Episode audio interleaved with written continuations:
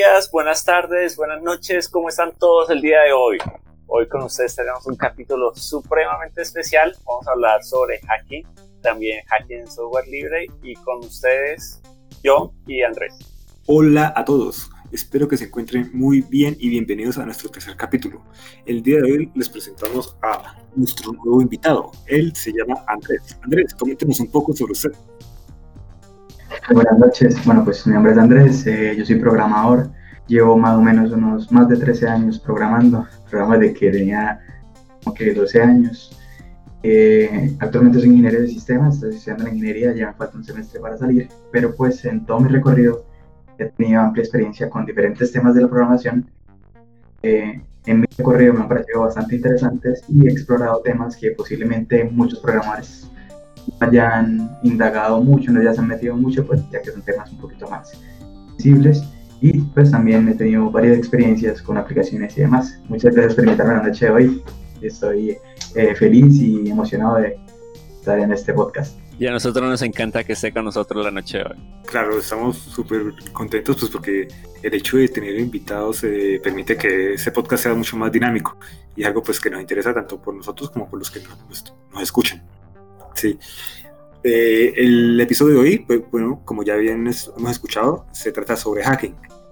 Normalmente cuando se habla de hacking en, en la mente del imaginario popular, se tiende a pensar que es solo, solo hace referencia a actividades que tengan relación con delitos informáticos, ¿sí? Resulta que el término hacker va, va poco más allá, ¿sí? Eh, un hacker en el ámbito informático es más una persona que tiene mucha curiosidad, es apasionada, dedica tiempo de, su vida a entender cómo funcionan determinados sistemas, protocolos, dispositivos, etc. Y como factor adicional se dedican a modificar aspectos de, de este tipo de sistemas para ver qué reacción ocurre a partir de esas modificaciones. Es más como una persona interesada por ver qué hay dentro de la caja, que normalmente todos ignoramos, abrir esa caja, moverla y ver qué pasa. Algo así. Me gusta verlo pues, de ese modo. ¿Qué ocurre con el, con el hacking? Eh, como muchos de estos componentes que están dentro de la caja pueden usarse para ciertos fines mm, un poco ortodoxos, y que podrían las personas identificar como delictivos, normalmente la atención del público se, se centra en ello, ¿sí? se fija en oh, lo malo que hacen los hackers, los hackers malos y todo este montón de, de palabras que han surgido a, partir de todo esto. ¿Qué entienden por hacking? Cuando escuchan eh, por hacking normalmente, ¿qué, ¿qué, han escuchado que la gente normalmente relaciona al comienzo? Facebook, hackear WhatsApp. Eh, exactamente, yo creo que lo, primero lo primero la gente asocia un, un hacker o algo así es, hey, hackeame el WhatsApp de mi novia que yo estoy seguro que ella me está engañando. Eso es lo primero que la gente... Para mí, como digamos, eh, el término hacking y demás se relaciona con seguridad informática, ¿sí? Generalmente, pues uno empieza en este mundo es porque quiere saber eh, cómo una persona puede vulnerar el sistema que uno montó. Entonces es necesario uno de pronto tener las prácticas de saber de cómo hacen estas personas esto para luego eh, poderse proteger de dichos ataques.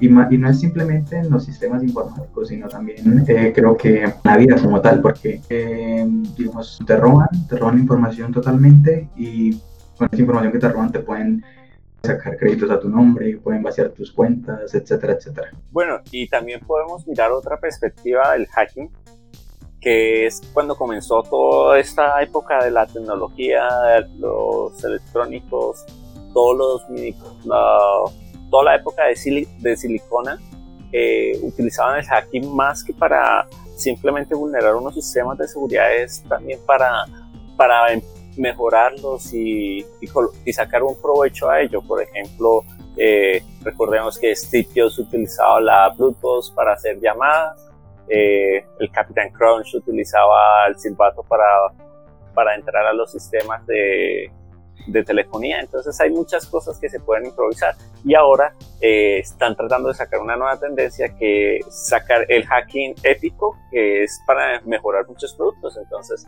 está la parte de aquellos que hacen el hacking con electrónicos que, utilizan las baterías de, de, los computadores muertos y las, las transforman en nuevos, nuevos sistemas y van mejorando cosas así. Entonces el derecho a hacking también es el derecho a mejorar lo que uno tiene en sus manos. Sí, claro. El, hacking ético, por lo menos, eh, está relacionado con eso y con algo que comentó Andrés con respecto a cuando uno construye un sistema. Cuando uno construye un sistema, normalmente piensa del otro lado. ¿El otro lado cuál es? De los que pueden potencialmente atacar esos sistemas que, que, uno produce, que uno desarrolla. Entonces, el imaginarse en sus zapatos, ver qué problemas tiene uno al crear cierto producto, programa, en fin, ayuda mucho eh, en ese aspecto para, para cubrirse eh, en eso. Bueno, también hay, eh, hay apuntes interesantes, ahora que lo menciona John, que es por ejemplo la parte de la medicina, también hay hacking médico que es cuando se hackean las bombas de insulina. Entonces hay un proyecto supremamente interesante que que es crear una bomba de insulina open source en la cual eh, lea los niveles de glucosa que están en el momento en la sangre y a partir de eso bota la cantidad necesaria de, insulina que necesita el paciente. Entonces, a diferencia de las bombas de ahora que es cada cierto tiempo se le da una dosis dependiendo como lo dice el doctor, esta es un, una bomba en tiempo real y aumenta el control del proceso y pues da mejores resultados según parece. Claro, eh, el hacking, como, como podemos ver en este caso, pues se, extiende a, otros sistemas, no solamente los informáticos. En este caso, vendría siendo una combinación como de hacking electrónico y del cuerpo humano, porque es esto, son bombas que inyectan, si mal no lo entiendo, insulina que no está produciendo el cuerpo, sino insulina externa.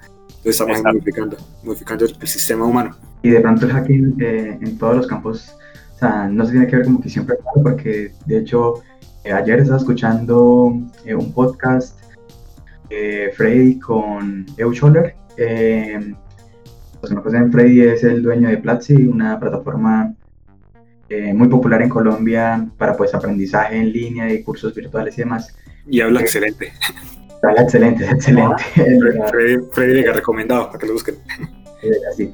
y él estaba comentando que eh, bueno, en la parte de los medios de pago, cuando estaba montando Platzi, un desorden porque muchas, muchos países eh, era difícil utilizar un convertidor de moneda general para tener todos los ingresos en una misma cuenta. Entonces ellos decían que utilizaban Stripe, que decía que los procesadores de pago colombianos realmente no son muy buenos, digamos, en el ámbito internacional, sí, local era bueno, pero internacional no era tan bueno.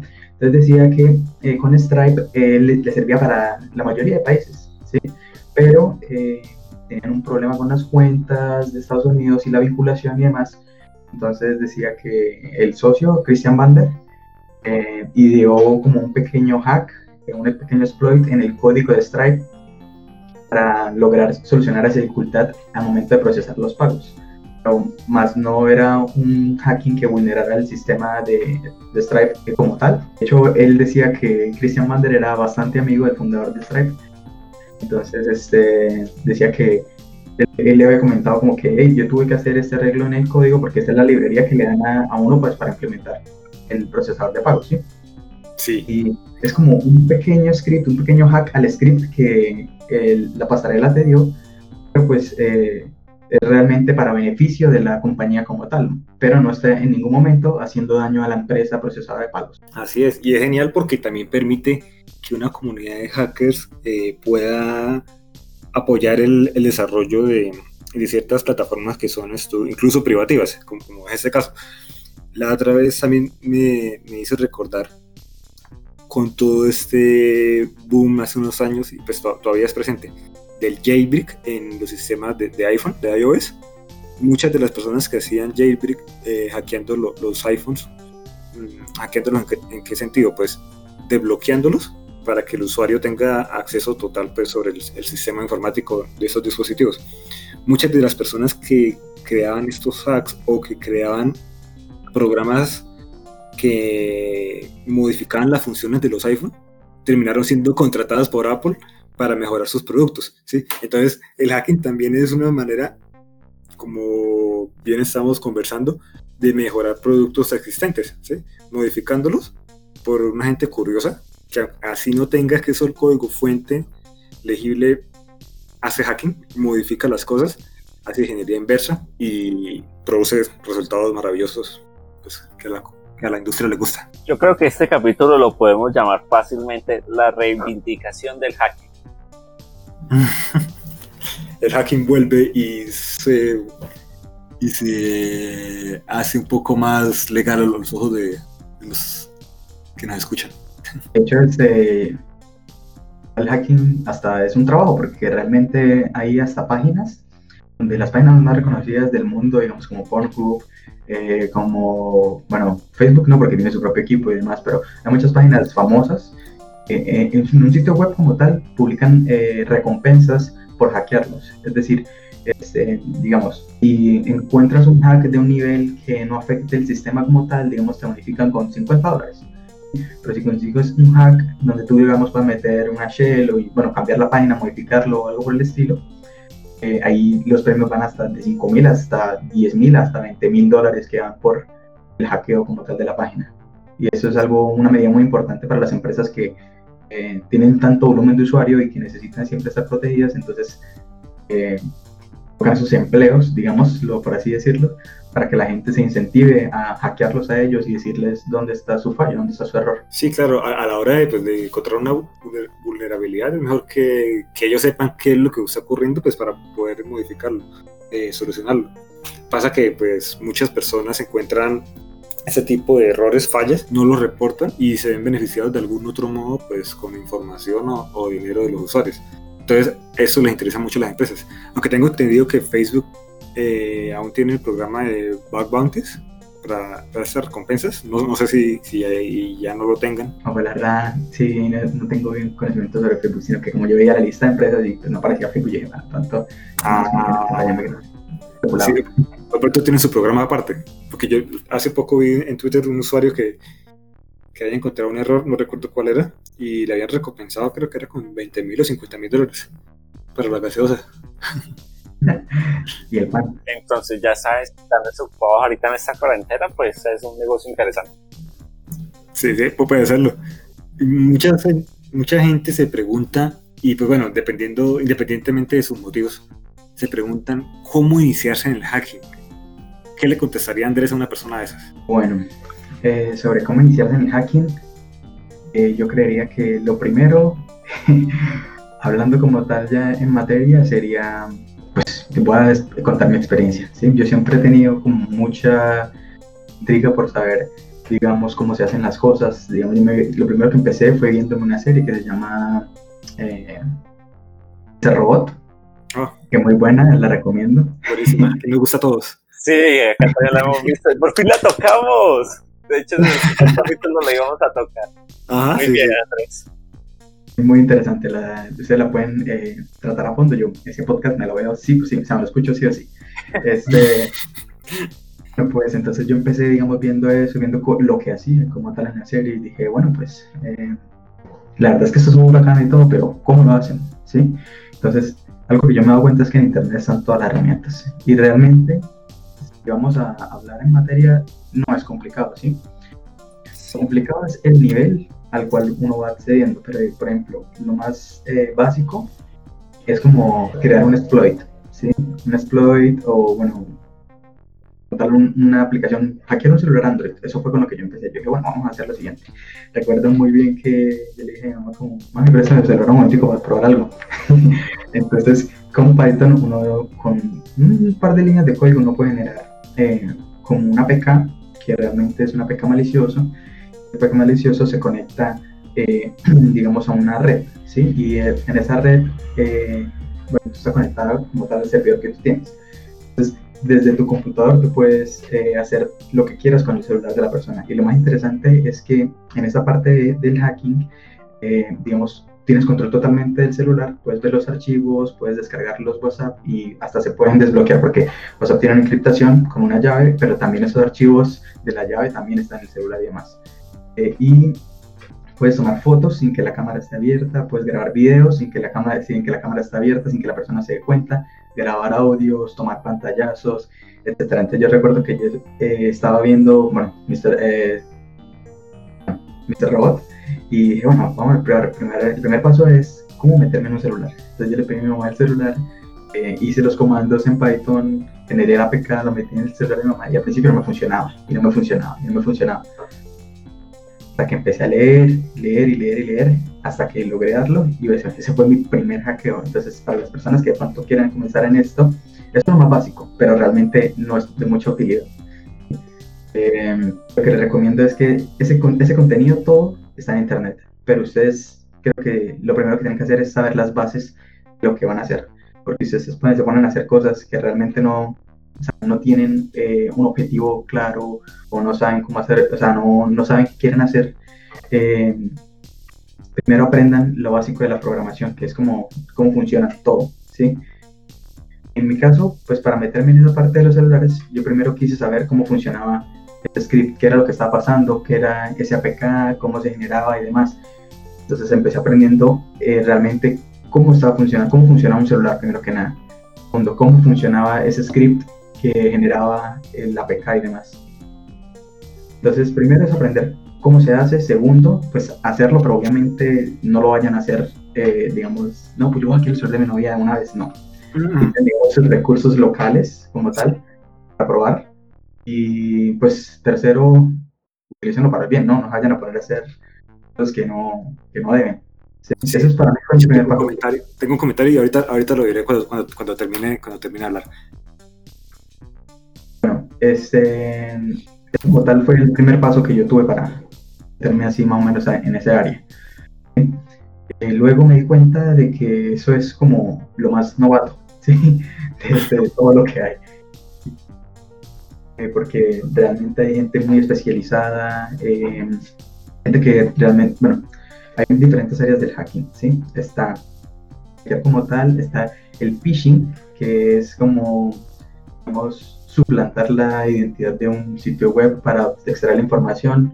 No sé si ustedes eh, escucharon la noticia de que hace unos meses lograron posicionar una página de una página de sucursal personas de Bancolombia, la lograron posicionar en el top 2 de Google. Uy. Eso fue increíble, yo quedé como, ¿cómo es posible? hacking SEO. Literal, eso es como hacking SEO, porque como uh incapaz de llegar, si digamos los motores de Google son tan o sea, son capaces de reaccionar tan rápido a ese tipo de páginas donde está suplantando la identidad del negocio y demás eh, me pareció increíble que hayan podido lograr estar en el top 2 de, de Google. ¿sí? Y con eso yo me imagino que habrán robado una cantidad de información a las personas increíble, porque ya sabemos que cuando eh, están en la primera página los resultados, la cantidad de gente que busca a través de eso es innumerable. ¿sí? Sí, este seguramente eso lo hicieron pues porque conocían muy bien cómo funciona ese algoritmo de Google. Y es una de las bases principales que me parece que es importante en cuanto al hacking, que es el entender muy bien cómo funciona el sistema. Si uno no entiende cómo funciona, eh, uno simplemente va a ser un, script kiddie, ¿sí? alguien que simplemente usa código de otros y no entiende qué es lo que está pasando y simplemente ejecuta cosas por ejecutar y muchas veces pues, van a ser incluso delitos. Pero bueno, ahorita comentaré un poco sobre la cuestión legal del asunto. Y bueno, respecto a ese phishing, pues no sé si de pronto hay audiencia que tal vez no sea eh, programadora ni nada, no sé, pero le gusta enterarse de pronto de las trendings, de las tecnologías, de demás. Y quiero hablarles sobre una modalidad que pues últimamente está rondando en las redes sociales sobre este tema que les digo que es el phishing. Eh, digamos, en ese momento hay muchas personas que están utilizando los influenciadores para robar información como nombres, tarjetas de crédito, direcciones, etcétera, a las personas. ¿Cómo utilizan estas personas eh, los influenciadores?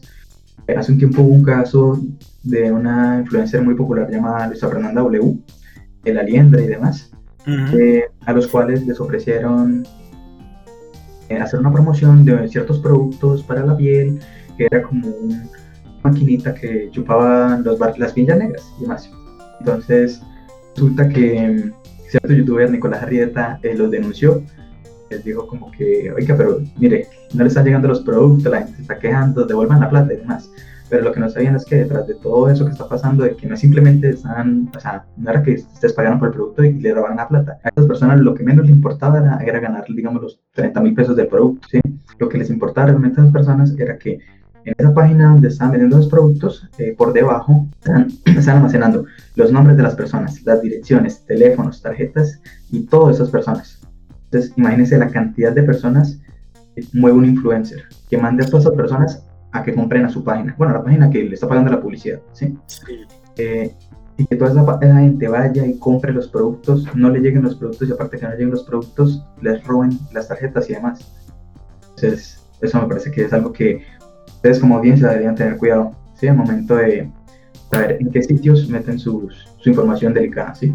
Sí, claro, ahí está hackeando lo más fácil de romper de la cadena, que es la confianza del usuario. El usuario confía en el influencer y hace lo que diga prácticamente. Exactamente. Ese término una vez lo, lo había escuchado como ingeniería social, ¿no? que es la forma como, como se burla la seguridad personal de las personas. Bueno, y hay algo que Andrés, perdón que lo interrumpa, Andrés tenía que hablaba sobre Mr. Robot y es algo que es muy interesante para nosotros que hablamos bastante de software libre, es que Mr. Robot utilizaba un programa y lo utilizaba desde la temporada 1 hasta la última temporada que era Kali Linux, ¿no?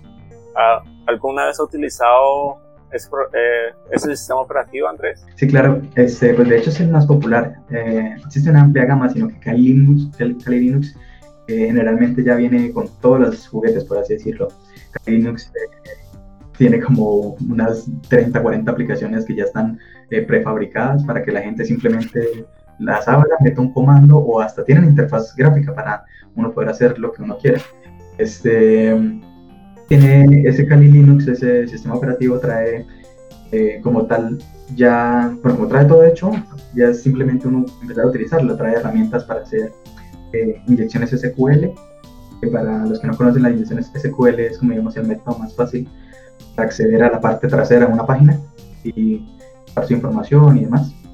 Eh, para hacer, ah bueno, lo que les comentaba de, del APK, yo le instalé al celular de, mi madre para probar. este, trae esa misma herramienta, ya está hecho, esos comandos ya están hechos y es muy sencillo de manejar, la verdad.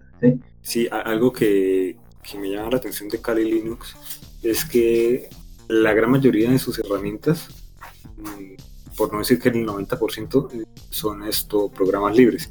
De ahí la facilidad que se encuentra a la hora de buscar este tipo de, de programas en la red. todo el conocimiento ya está ya en línea, muchas de esas herramientas son libres, uno puede incluso ver el código fuente y entender qué es lo que uno está haciendo al momento de, ejecutar todos esos, esos programas incluso puede servir para que uno pueda desarrollar los propios suyos. Y digamos que hacer un poco más el, trabajo algo personal. Voy a hacer un, un poco una aclaración sobre la cuestión legal de esto. Por lo menos en Colombia, y seguramente en la mayoría de los países donde nos escuchen, acceder a sistemas de personas sin su consentimiento es ilegal.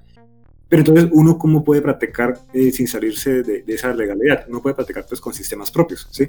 O teniendo permiso de la persona dueña de ciertos eh, sistemas a los cuales uno, quiera, uno, quiera acceder. Y pues bueno, ahí ya uno no está incurriendo en una ilegalidad. Por lo menos en Colombia es la ley 1273 de 2009. Si no estoy mal, las penas van como de 4 a 8 años de prisión. Pero pues eso fácilmente se puede saltar eh, si los fines de uno son académicos, usándolo en sistemas propios o simulando sistemas que uno quiera romper. Y es chévere pues porque uno va aprendiendo sin necesidad de, romper la ley. Ese es como mi pequeño paréntesis legal. Y en este podcast no queremos decirles que rompa la ley. ¿O sí?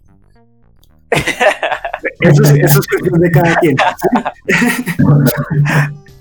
Este, a mí me gustaría entrar en, pues, en un corto debate y es sobre, digamos, el scrapping, que es como, digamos, extraer datos de otra página. Y me gusta. ¿A ustedes les parece que el scrapping es como tal ilegal? O sea, digamos, si estas páginas montan sus archivos, sus, eh, por así decirlo, sus archivos donde van a, recibir request, eh, tanto post como get, em, y uno las quiere a utilizar de manera externa a la página como tal. para extraer información o simplemente quiere cargar la página de él y sacar información. ¿Les parece a ustedes que es ilegal extraer esa información si ellos están eh, poniendo esos archivos ahí para, pues, para que se consulten información? Obviamente ellos eh, ponen esos archivos para que ellos mismos desde la misma página consulten información de ellos, pero si uno quiere como un usuario externo eh, consultarla de, de, manera externa, digamos, utilizarla en otro propósito, ¿Les parece a ustedes que es ilegal? Primero, eh, aclaremos un poco para los que nos escuchan qué es el scrapping. ¿sí? O sea, e, el scrapping es eh, la técnica por la cual esto uno puede extraer información de un sitio web de manera programática, es decir, pues que no sea algo manual, para poder utilizarla en, otro programa o algún, tipo de, de página externa. ¿sí? ¿Qué ocurre con la ley colombiana? La ley colombiana eh, prohíbe ese tipo de técnicas si uno no tiene una autorización explícita del dueño de la página. ¿sí? Eh, por ejemplo, hace poco veíamos en una página de en Facebook, un grupo, eh, un usuario que había extraído información de una página que mostraba datos sobre tiendas en Colombia. Y eran datos pues, que estaban accesibles a cualquier tipo de público. Y aún así, varios abogados en el grupo mm, mostraban que esta práctica era ilegal y que incluso muchas personas ya habían ido a, prisión por este tipo de, comportamientos. Entonces aquí entra el debate. Porque, por ejemplo, Google es una página que accede a datos sin permiso explícito de los propietarios. Y hasta donde yo entendí, no sé si nos puedan corregir luego algún abogado, Google estaría cometiendo un delito en Colombia al extraer toda esa información sin los permisos de, las personas. Bueno, ahí hay algo muy importante que es saber hasta qué punto es scrapping hasta qué punto es simplemente curiosidad. O a veces puede confundirse el scrapping con un ataque de, negación de servicio. Porque una cosa es enviar digamos 10 requests o 10 consultas de a una página a enviar mil o a enviar 200 mil. Entonces creo que es algo que la legislación colombiana aún no ha considerado, pues porque es un tema relativamente nuevo incluso para los países más industrializados, pero sí, o sea, en cierta forma es delito simplemente comenzar a atacar, bueno, no comenzar a atacar, sino comenzar a consultar masivamente una, una parte, pero yo creo que si es algo muy pequeño, como algo de uso personal, no debería considerarse un delito. ¿Google debería juzgarse Colombia? Este, yo creo que debería juzgarse hasta también por robar la información de las mismas personas, pero, Pues ya se juzgó en Estados Unidos, ¿por qué no se puede en Colombia? Exacto. Pues estando como entendemos, eh, incumpliendo la ley colombiana. Yo sacaba, digamos, este tema de los porque ya se estaba hablando con un amigo, el que me decía que sacaron una aplicación eh, para rastrear los paquetes en Colombia, como que digamos eh, el tracking code de tu paquete, entonces que con un scrapper tú puedas sacar la información de coordinadora, de servientrega, etcétera, de todos los, todos los, digamos, empresas de mensajería, eh, y para mostrárselas al público, si él quería tener ese proyecto, yo le decía, pero el problema es que posiblemente puede que incurra ahí de pronto en algo ilegal, lo llegan a, a detectar, ¿sí? Eh, se está sacando la información sin permiso de manera externa de ellos, y ellos pueden utilizar también las páginas de, Colombia. Entonces me decía, no, pero es que sería mejor un sistema que saque la información de coordinadora, de hacer entrega y te vaya notificando vía notificación push de dónde va tu paquete y demás, que hayan actualizaciones eh, automáticas. Y decía, la verdad, una chimba idea, pero pues hay que incurrir en algo ilegal. Sí, de pronto para los que no, no, entienden qué es esto chimba, cuando se refiere a chimba idea, es una idea muy buena. a menos de que se utilice como término peyorativo que es, es una chimba. Sí, eh, las palabras normalmente aquí en Colombia pueden tener varios significados. sí, igual pues en, este caso, digamos que él podría comunicarse con las casas de, de, envíos y tener permisos. Ya si a ellos no les interesa, pues bueno, ya, la cuestión es más complicada de tratar. No, claro. igualmente, este, es que él sabe que si, digamos, desarrolla la idea y demás y la, y la presenta, pues ¿qué va a hacer? Se la van a robar. Sí, es como funciona Colombia. bueno, no, perdón, sin, sin Disculpen ahí. este, pues ella también, la verdad, eh, todo de pronto en inocencia y demás, eh, al inicio de, esta programación yo también tuve, eh, debo reconocer, que también hablé de manera, digamos, ilegal al momento de utilizar esos scrappers, esos scrapping, hacer scrapping, porque yo, bueno, cuando empecé, digamos, al momento de, digamos, emprender por mi propia cuenta, saqué una aplicación que era pues para ver anime. yo tenía ahí doble ilegalidad. ¿Sí? ¿Puedo decir el nombre? Sí, bueno, mi aplicación se llamaba AppMe. Ah, sí. Este, y bueno, ahí yo estaba incurriendo en doble ilegalidad. ¿Por qué? Porque la primera yo estaba utilizando el scrapping para sacar como, bueno, es que son series y en esas series tienen cientos de capítulos. Hay algunas series que tienen 800 capítulos. Imagínese uno poner a descargar capítulo por capítulo y subirlo a una base de datos eh, y cada capítulo tiene cuatro links para cuatro reproductores distintos. Entonces, si usted empieza a hacer las cuentas, son millones. Entonces, si empiezas a hacerlo manualmente, literalmente te va a tardar unos 2-3 años. Entonces, aquí es donde yo utilizaba tanto el scrapping para sacar la información y llenar mi base de datos. Por otro lado, eran los derechos de autor de esos, eh, esas series, que es algo que pues también me gustaría, no sé si ustedes quieran tratar sobre hablar sobre los derechos de autor. Eh, Lo tenemos posteado para después. Sí, es un tema largo, largo, largo. Ahorita, ahorita me acuerdo a un programa, no sé si lo he utilizado, se llama Streamio, que es para ver series y películas. Ah, ok. ¿Similar a Popcorn Similar, sí, bastante. Literalmente esas, esas páginas lo que hacen es lo mismo que yo hacía con la aplicación. La página de películas siempre hace scrapping, sacan los archivos, eh, digamos, sea de los sitios oficiales, de, de los lugares para rellenar sus bases de datos y mantenerlas vivas. Ah, también recuerdo que, digamos, en una época, por eso lo que gente, no sé si ustedes conocen una aplicación muy popular que se llama eh, Crunchyroll. Eh, había gente que estaba haciendo scrapping a Crunchyroll y esa empresa pues tiene los derechos de, de los animes, de las series, porque ellos le pagan a sus eh, creadores y demás. Por la gente que le estuvo haciendo scrapping a Crunchyroll y estaba teniendo las series de ellos en sus aplicaciones y demás, Crunchyroll le metió una demanda a todas esas personas y aparte les obligó a tumbar sus aplicaciones de por vida. Hay que tener mucho cuidado con el scrapping porque puede ser un tema serio. Esas demandas de esas empresas norteamericanas no son bajitas, son miles de miles de dólares. Y tú por hacerte mil dólares o mil dólares no vale la pena. Y más cuando está la DMSA de por medio. Me imagino que sí, se debe ser millones de dólares ahí metidos. A ver. Algo que me gustaría comentarle a las personas, eh, bueno, no sé si puedo hacer hincapié en, bueno, una anécdota personal que tuve bajo esta aplicación. No, es, no tiene nada que ver con el tema, pero pues es algo para que, digamos, no les pase a ustedes. A ver. Yo con esta aplicación la llevaba mucho tiempo, tenía un volumen de usuarios muy altos y a diario tenía mucho volumen de usuarios y estaba yendo de maravilla. Pero un día yo dije, bueno, voy a cambiar mi setup, mi computador. Llegó la hora de enchular la máquina. Este, bueno, resulta que al momento de uno subir las aplicaciones a la Google Play, hay eh, una llave. Con esa llave uno firma la aplicación y sube una actualización. Entonces, Google Play detectó que pues, yo estaba utilizando contenido de terceros, pero para eso hay un workaround, o sea, como una solución.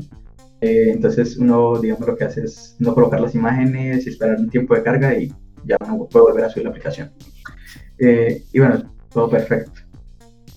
Iba a subir la aplicación y precisamente dije, bueno, yo lo voy a, decir, lo voy a dejar para, para, mañana porque voy a cambiar mi setup y cambio mi setup y mañana subo la, la actualización para que me lo vuelvan a aceptar en la Play Store. Eh, bueno, en el proceso de cambiar el setup hubo un problema y digamos que el disco duro se me quemó. en ese disco duro estaba el archivo para, para firmar la aplicación. porque yo dije, bueno, yo no voy a subir en línea porque no quiero arriesgarme a Espere, no se le for, no se le formateó, no se dañaron las particiones, sino que se quemó. Quemó. O sea, pues, como una, un poquito realmente, porque yo lo o sea, lo que un poquito.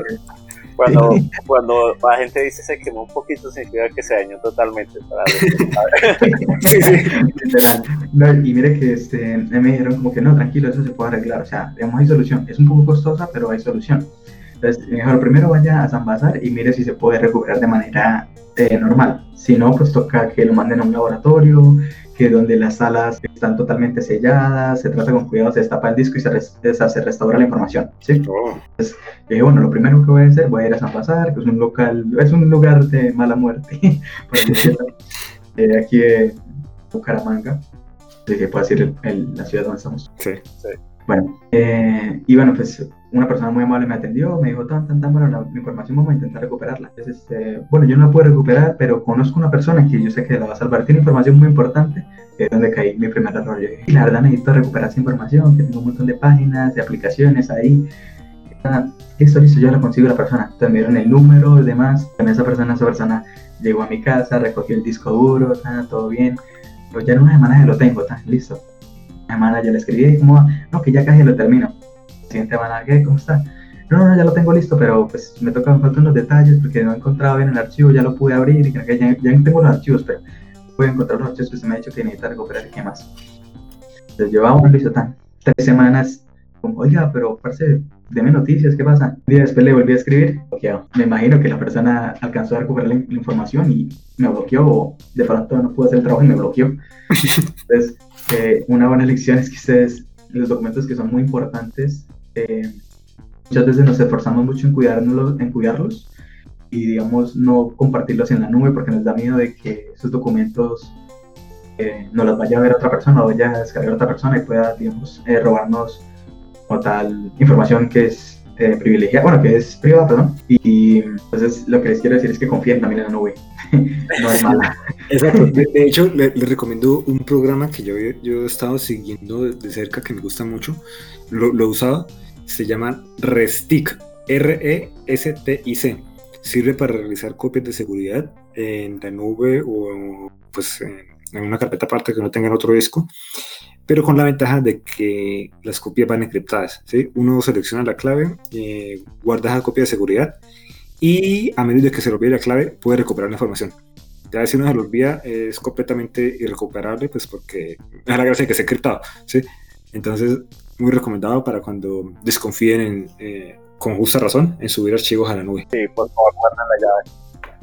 Sí. Eh, bueno, antes que, bueno, para continuar, yo sé que nos estamos desviando mucho del tema y les pido perdón también, pero también me gustaría saber, John, sobre digamos, la, lo que usted piensa, las experiencias que tenía en el tema del hacking, eh, digamos, usted cómo ha visto este tema, ha entrado, eh, para que nos comente sobre su experiencia, sobre cómo aprender sobre esto, y no lo hablemos de hacking, sino hablemos sobre seguridad informática. Sí, no, pues en general la, idea de hacking, digamos, no necesariamente es una actividad ilegal, ¿sí? Entonces, eh, me interesaba por en el hacking mmm, por el lado de entender muy bien, bueno, entender esto, lo que puedo sobre el funcionamiento de las cosas, ¿sí? Si veo algo que hace eh, cierta, cierta cosa que me llama mucho la atención, incluso puede ser un juego, digamos que un efecto que me llama mucho la atención y, me pregunto oh, cómo hicieron los programadores para diseñar esto o cómo hicieron las personas que desarrollaron este disco duro para eh, guardar información como la guarda. Entonces, el hecho de ir a buscar cómo funcionan las cosas y combinado con el interés de la programación que uno ya tiene para, digamos que modificar partes de componentes de esos programas para que hagan cosas distintas a las que se supone que hacen, digamos que es lo que más me, me ha introducido en todo este cuento del hacking. También pues la, la, la idea general de mi interés en redes. De hecho tengo un, una anécdota que ocurrió en la universidad, digamos que fue un mini episodio de hacking, eh, entre comillas ilegal, pero pues yo le notifiqué a, al, al, implicado y no hubo ningún problema. Antes sirvió porque me dijo que, que me uniera allá al laboratorio para corregir ese error. Eh, en una ocasión encontré el sistema de control de, de, una puerta de seguridad de un laboratorio y pude abrir las puertas. Entonces eh, yo me acerqué al profesor y, y, estuve allá en el laboratorio un tiempo, hecho con él desarrollé mi proyecto de grado y ayudé a solucionar ese problema. Entonces muchas veces el hacking también se, trata de eso, sobre encontrar errores y ayudarlos a corregir. Y pues es una manera interesante de moverse en este cuento. No, no todo es es malo, dicen por ahí. Exactamente. Bueno, pero yo creo que muchos piensan mi experiencia con el hacking es más que todo como de curiosidad. La primera vez que hice con la palabra hacking es que yo quise eh, saber la red del vecino porque tenía curiosidad. Entonces ahí fue cuando encontré Backtrack, que luego evolucionó a Kali Linux. Uy, Backtrack. Muy chévere. Con Backtrack uno ya viendo videos de YouTube, entonces yo dije, uy, las claves web, listo. El problema es que después de como 7, 8 años, entonces casi nadie, había como pocas redes web que todavía no habían pasado a WPA y se pudo como una o dos, pero no era la gran cosa, pero lo importante era saber cómo se hacía. Sí, claro, e-, entender ahí en parte qué es lo que está fallando en un protocolo llama mucho la atención. E, es otro de los, de, de los motivadores que hay detrás de, de, todo esto. El cuento de la curiosidad me llamó mucho la atención eso que comenta. La curiosidad mueve montañas. O sea, de no ser por curiosidad, seguramente ahorita ni tendríamos computadores. yo creo que no hemos hablado de algo como que creo que es el hacking más común, es el hacking pues social, o pues no sé cómo se el hacking social, sí, por así decirlo. Sí, la ingeniería social. Ingeniería social. Eh, Realmente yo creo que es el modelo de hacking más común que puede haber. Eh, digamos, una de las modalidades más eh, comunes que hay, cuando por ejemplo le piden a uno, hey, hackeen el Facebook de una persona. A mí eh, hay dos vías. Obviamente no le estoy diciendo que lo haya hecho, pero hay dos vías. ¿sí? Dos vías por las cuales la hago, pero yo no lo he No, yo no lo he Un amigo, un amigo. Dos vías. Uno, utilizar la fuerza bruta, la cual pues no es muy recomendada porque te vas a gastar una cantidad de tiempo increíble encontrar eh, una contraseña a una persona utilizando fuerza bruta. Digamos en esta modalidad de gente que es muy profesional, eh, sabe mucho sobre ingeniería social. Entonces, generalmente eh, muchas personas en el mundo tienen como contraseña eh, patrones muy, muy claros, como por ejemplo muchas fotos con el perro. Entonces, ¿Cuál es la contraseña? La contraseña está relacionada con el perro. Muchas otras personas, eh, la, la, banda favorita, la música favorita, eh, utilizan contraseñas que son de pronto muy comunes y que ellos muestran mucho en sus redes. Eh, y estas son, digamos, las claves que, digamos, los hackers utilizan mucho para generar directorios de contraseñas y probar de manera fuerza bruta, que claramente no es la forma más idónea de hacer esto. ¿sí? esta es la otra forma que es donde juegan con la mente de las personas, que digamos es la forma más efectiva, por así decirlo, que yo creo. Esta forma funciona en personas que no tienen mucho conocimiento sobre páginas y demás, que es la forma del phishing. El phishing, eh, clonar, digamos, a mí una vez yo recuerdo que una vez me llegó un mensaje, me decía celular, y yo mi celular no lo tenía vinculado con Facebook. Llegó un mensaje diciéndome, ahora tu contraseña de Facebook. Y yo, usa, ¿no? Alguien, alguien está intentando, o sea, como cambiar mi contraseña.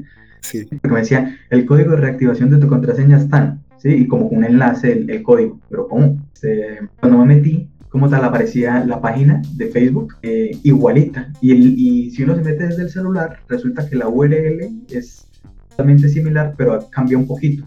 ¿sí?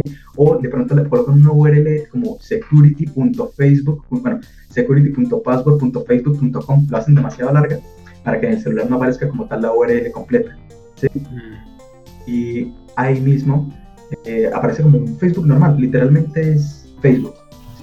Entonces tú asustado llegas, entras, colocas eh, tu contraseña nueva, tu contraseña vieja, tu contraseña nueva y le das cambiar y esta página te redirecciona, digamos, a la aplicación de Facebook. Y bueno, al final tú no cambiaste la contraseña de nada, lo que hiciste fue mandarle tu contraseña vieja y tu contraseña nueva a la persona que estaba haciéndote este hackeo, ¿sí? Entonces, esa, a mí me parece que esa es la forma más común de hackeo que hay. Es que a veces es incluso más fácil engañar a una persona. Sí, además de que, por ejemplo, ahorita hay un método muy común que es que le envían a uno un correo electrónico y en el correo electrónico viene un adjunto como un archivo, digamos, PDF, pero cuando se lo descarga resulta que es un archivo ejecutable y ahí es donde está todo el software malicioso. Pues, por ejemplo, en mi caso, que días nos llevó a mi correo personal una que decía dirección de tránsito de, de Cundinamarca, eh, que tiene un tiene un parte y yo como que yo no he conducido en Cundinamarca. Un parte en la cicla. ah, y esa es la otra, yo casi siempre me muevo en la cicla y yo como, madre, yo me vamos a ver y entré y decía con un archivo para descargar y yo, ah, bueno, pues descarguemos. Y cuando lo descargué me di cuenta que era .exe. Y pues yo utilizo Ubuntu y en Ubuntu no se pueden ejecutar ese tipo de archivos y yo, ay, tan huevón, como si iba a caer. Yo, Pues a veces hasta el, que más sabe cae. Pero sí. sí. Y yo recuerdo que incluso saber le, el archivo. Yo soy alguien raro que colecciona virus.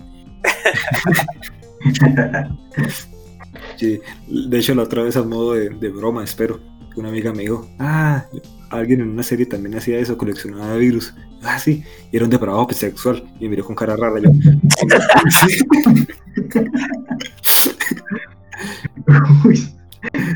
sí, a mí me gusta ver con, intentar, o sea, apenas estoy aprendiendo, no, no sé mucho sobre eso, eh, abrir esos ejecutables con un framework que se llama Radar 2, bueno, Radar 2 o R2, ah, perdón, R2. Es un framework de ingeniería inversa en el cual uno puede analizar esto ejecutables o librerías y, ver como tal no el código fuente legible, sino el código máquina e intentar ver eh, qué hacen ciertos programas. Útil para la gente que analiza virus. Entonces, recomendado por si pronto a alguien le, interesa el cuento y, y, aprender un poco sobre eso. Es, eh, y bueno, pues recordarle a la gente también que, bueno, como el hacking social, eh, está presente en todo. También está, eh, hay personas que le llaman a, digamos, hackear tu cuerpo, que es, digamos, no sé si han escuchado sobre los entrenadores fitness y demás, que dicen que uno puede hackear el cuerpo de uno, hackear su mente para, digamos, acostumbrar el cuerpo a cierta rutina. Dicen que cuando tú repites una cosa durante, creo que es como dos semanas, tu cuerpo se empieza a acostumbrar a, a, esto y eso es lo que le dicen, digamos, hackear la mente. Por ejemplo, cuando uno va al gimnasio dos semanas seguidas, o sea, uno pasar de ser sedentario a empezar a, a, darle dos semanas seguidas sin parar al gimnasio, el cuerpo se empieza a acondicionar a eso. Entonces, digamos, el hacking total enfrasca un gran eh, espectro de, digamos, significados que pueden haber. No simplemente es hackeo el sistema, sino también en diferentes tipos de hacking. Exacto. De hecho, sí podríamos hablar de sistemas, pero ahí estamos hablando de un sistema que es eh, humano hackear el sistema humano, hackear de hecho un sistema económico, no sé, bueno, pueden surgir muchos, muchos ejemplos. Hackear una cicla, ¿sí? un hacker de ciclas también puede ser. Sí, de hecho, eh, ah, bueno, algo que decía Andrés, hace no mucho tiempo eh, hubo algo muy popular que eran los no trópicos, que era un tipo de drogas eh, no adictivas y no psicodélicas que se utilizaban para, para mejorar el rendimiento tanto físico como mental y era muy popular en Silicon Valley, ¿no? Sí, de hecho, yo sigo un, subreddit que es de no trópicos y tiene mucha actividad y mucha gente ahí comentando. Es, es algo interesante, también está muy relacionado con este cuento de, del hacking, corporal. Sin embargo, pues como todo, mmm, o sea, como todo tiene sus riesgos. Digamos que uno, por ejemplo, volviéndonos a sistemas informáticos, usa un exploit eh, que uno descarga internet. Eh, no hay garantía de que el sistema funcione bien después de que uno ejecute ese exploit. Lo mismo puede pasar con la, los nootrópicos o otro tipo de drogas. Si uno no sabe muy bien cuáles son los efectos en el cuerpo, si son esto técnicas relativamente nuevas y la ciencia pues por medio de la ciencia no se han descubierto, digamos, que los parámetros negativos del, del, uso de ciertos medicamentos, uno también debe tener cuidado, ¿sí? Claro, de hecho yo los probé. ¿Ah, sí? yo tenía la curiosidad porque, o sea, bueno, primero que todo yo empecé súper los neotrópicos gracias a la película Sin Límites. ¿Sí, ¿Sí la han visto? Sí, claro. ¿Sin Límites? Sin Límites. No, no lo he escuchado. En inglés es Limitless. Limitless. Oh, una buena traducción de película, qué raro. sí. súper buena. Este, uh -huh. entonces yo ahí me, eh, me, vi esa película y dije, bueno, pero vamos a ver qué es esto de nootrópicos. Y entonces recuerdo que me los compré, me compré unos nootrópicos por eBay. Realmente sí es algo extraño, o sea, es como que uno toma uno por una pastilla y la concentración es más que todo concentración. Esto no es como lo muestran las películas que recuerdas hasta cuando estabas en el útero de tu madre, no, eso no. eh, pero sí es, es algo increíble que digamos, tomaba esas pastillas a veces para programar y era, diría que un 20% más productivo o hasta un 30% más productivo, porque generalmente yo cuando estoy programando también programo y tengo YouTube ahí abierto, y voy escuchando música y cuando no escucho música a veces para, ¿sí?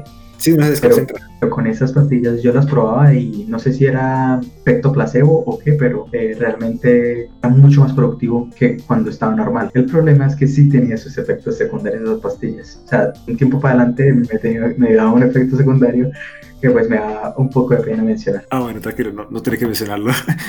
Igual pues eh, olvidé lo que iba a decir. Si quieren, sigan. ahí, está. Está relacionado con el baño. Está relacionado con el baño. Ahí les tiro la, lo que es. Ah, bueno. Era efecto diurético. Literal, sí. Sí, pero porque era cafeína, me imagino. Ah, ya me acordé, sí, precisamente con lo de la cafeína. Esto, Andrés, el efecto de ese tipo de nootrópico podría compararlo, pues obviamente pues, magnificado, con el efecto del café. Ya que sí, magnificado. O sea, uno realmente, uno se siente más despierto, más activo y que trabaja mejor, claramente. Sí. Esto es como si, o sea, cuando uno prueba el, nootrópico, eh, depende, bueno, depende de la calidad del nootrópico también. Eh, pero uno siente, mejor dicho, aparte de sentirse súper despierto, como lo hace el café, eh, uno siente como que toda la información, todo el conocimiento fluye. O sea, aparte de la concentración, es como que todo está fluyendo muy, de una manera muy rápida. No es como que muchas veces hay líneas de código que uno no recuerda cómo se escribían, ¿sí? Entonces, cuando uno está con eso, bajo el efecto de pronto los nootrópicos, uno, eso no le pasa, ¿sí? Uno ya sabe cómo es todo simplemente por la costumbre no lleva. Entonces, yo sí diría que ayuda mucho en, digamos, eh, tiene que ver algo así como con la memoria, de que es bastante rápida. No es que uno vaya a recordar cosas del eh, hace mucho tiempo, no, pero si uno, digamos, eh, está trabajando en algo que constantemente está procesando el cerebro, el nootrópico ayuda a que esta información fluya más rápido. Yo creo que por eso es que uno tiene una mayor productividad, porque uno no gasta tiempo de pronto buscando cosas que son obvias, como digamos una función de algo que siempre pasa, por ejemplo, uno va a buscar la, la función de substring, ¿sí? que es como extraer una porción de unos caracteres de un, de un string. ¿Sí? Clásico. Ajá. Entonces uno no sabe cuál es el orden de los parámetros, del orden de los parámetros. En cambio con eso, cuando uno está bajo ese efecto, uno recuerda esas cosas, esos detalles que son minúsculos, pero de pronto tarda unos 10 segundos buscando en internet el orden o digamos escuchando control espacio para que le bote las sugerencias. Eh, bueno, con eso no pasa, uno ya se recuerda esas cosas que son muy, muy pequeñas, pero pues ayuda a digamos, procesar más rápido y ser más productivo. Ah, vale. Igual, pues bueno, una advertencia para los que estén interesados en eso. Por lo menos en mi caso, yo, yo estaba interesado, pero decanté un poco de la idea porque tengo unos asuntos cardíacos y muchos de esos nootrópicos pueden tener efectos negativos para pacientes con problemas en el corazón. Entonces, hay una anotación con mayúsculas. Sí, no utilicen drogas que no saben de dónde vienen. Consulten con su médico. Ni qué hacen. Eh, sería bueno consultarlo con un médico, de hecho. Muchas veces uno va a la, a la riata y, y simplemente consume ya. Bueno, no, no lo he hecho, pero, pero sí. Yo sí. o si no termina con diarrea. ¿Entiendes? Pero es como desafiar a Andrés. O por un infarto, pues ustedes verán que, que es mejor. Bueno, ¿qué les parece si dejamos el capítulo hasta ahí? Vale, yo creo que este ha sido un capítulo interesante, ha sido largo, si no está mal ha sido... Sí, pues después de hablar eh, primero de hacking, luego de ingeniería social y luego hablar con drogas es de los más interesantes. Sí, ha, ha estado muy completo. Muchas gracias Andrés por, por aceptar la invitación. Bueno, de, de, hecho él me, no, no me aceptó la invitación, él me, me dijo que lo invitara y me gustó mucho. Entonces, excelente, excelente por la iniciativa. No, igualmente muchas gracias por aceptarme, sino que es que, sabe que siempre me ha gustado, o sea, siempre, yo soy muy fan de los eh, podcasts, entonces siempre me ha interesado cómo, cómo es la dinámica de un podcast, entonces pues muchas gracias por haberme enseñado y demás, y por, pues por haberme incluido en, de pronto en este capítulo. Eh, y también me gustaría agregar algo, eh, que ustedes hablaran pues próximamente sobre lo que está, o sea, su, su pensamiento sobre lo que está pasando últimamente eh, bueno, sobre toda la información que se ha revelado, que de la verdad creo que es mucho fake news, o bueno, no fake news, sino old news, eh, pero que hablen sobre, digamos, eh, lo de, los escándalos de Donald Trump y demás. Wikileaks. Wikileaks, los correos de Hillary Clinton y eso. Entonces, sí, seguramente en un siguiente capítulo para no, para no alargar este. De hecho, hasta podría ser el siguiente, Hacking parte 2. bueno, Andrés, ¿y quieren dar un saludo a alguien antes de irse? Que terminemos. Eh, no, la verdad no, así estoy bien. El anonimato ante todo. Saludos, mamá. Hey. Saludos, mamá. Eso fue lo que pasó con el celular. Qué pena. bueno, eh, sí, eh, pues yo quiero enviarle dos saludos. Eh, primero un saludo a mi Sugar Baby Shark y otro saludo a mi amigo Cristian Javier Ruiz Álvarez que nos está escuchando y quería que le enviáramos el saludo. Dijo que necesitaba esto. Bueno, a mí no me pidieron un saludo, pero voy a enviar un saludo a Cheryl Steve, que seguramente estará escuchando este podcast. Bien, muchas gracias a todos por escucharnos la noche de hoy y espero que estén para el próximo episodio.